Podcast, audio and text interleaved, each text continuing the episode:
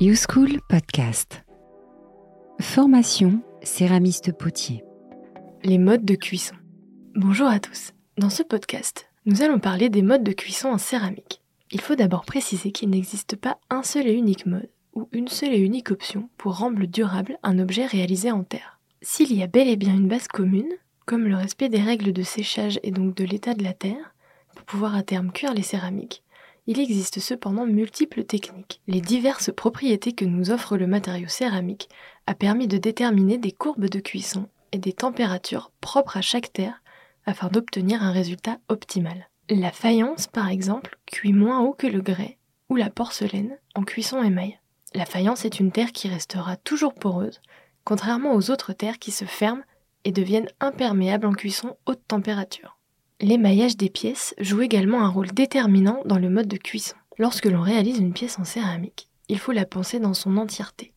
Il faut penser au choix de la terre de façonnage, de sa technique, la décoration et son émaillage induisant sa cuisson.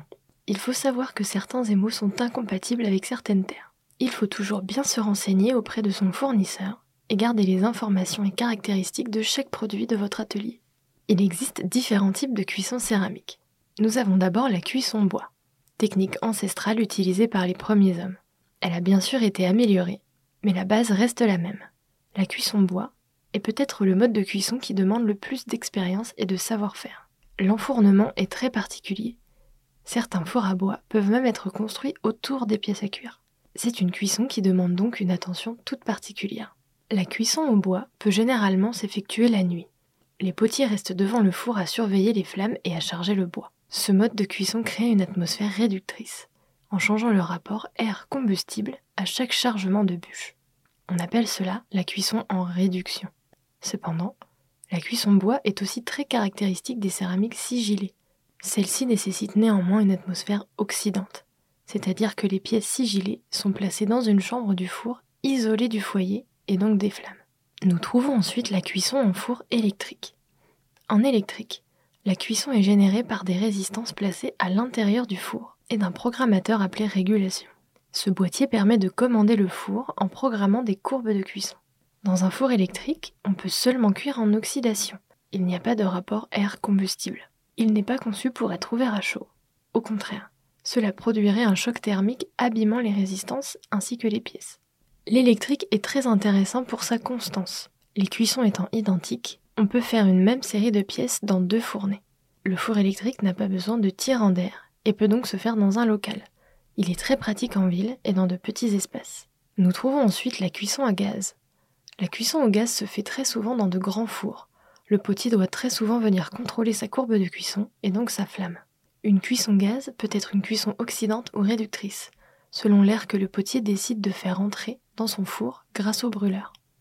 Le fait qu'il y ait une flamme permet des effets uniques sur les rendus des tessons et des pièces émaillées. La cuisson réductrice concerne donc essentiellement les grès, terre également plus résistante au choc thermique que les faïences. La cuisson raku est également une cuisson au gaz, réalisée en plein air et sur un temps très court. Le four prévu à cet effet monte très vite en température. Les pièces émaillées sont complètement imprégnées par les flammes et sont ensuite défournées très rapidement à chaud. Elles sont ensuite enfumées dans une grande bassine en acier recouverte de sciure de bois et de journaux. Le raku ne se pratique donc que sur pièce cuite une première fois, en terre chamottée de préférence, pour plus de résistance au choc thermique. Passons maintenant aux différents états de la terre lorsque l'on parle de cuisson céramique.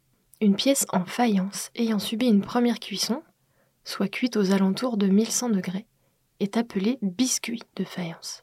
Un grès ou une porcelaine étant cuit en première cuisson à environ 980 degrés sont eux appelés dégourdis. L'objectif de la première cuisson est de donner aux pièces un aspect définitif en les soumettant à la chaleur. Pendant la cuisson, la terre passe par un cycle de transformation qui la change en un matériau permanent. Ce durcissement lors de la cuisson est le résultat d'une transformation irréversible de l'argile par la perte de l'eau de constitution. Le départ de cette eau s'accompagne d'un retrait qui met en contact les particules de l'argile.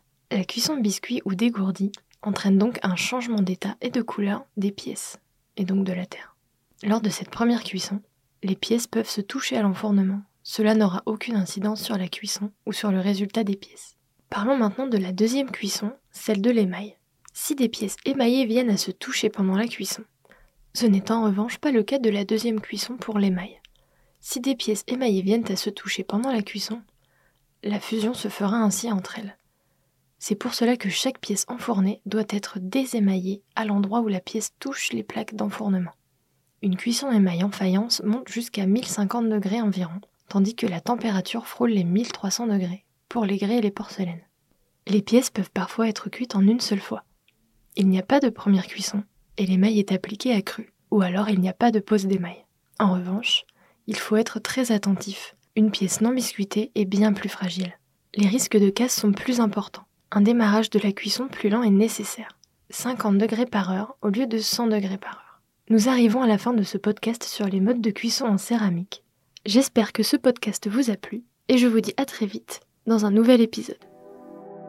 Vous venez d'écouter un podcast YouSchool.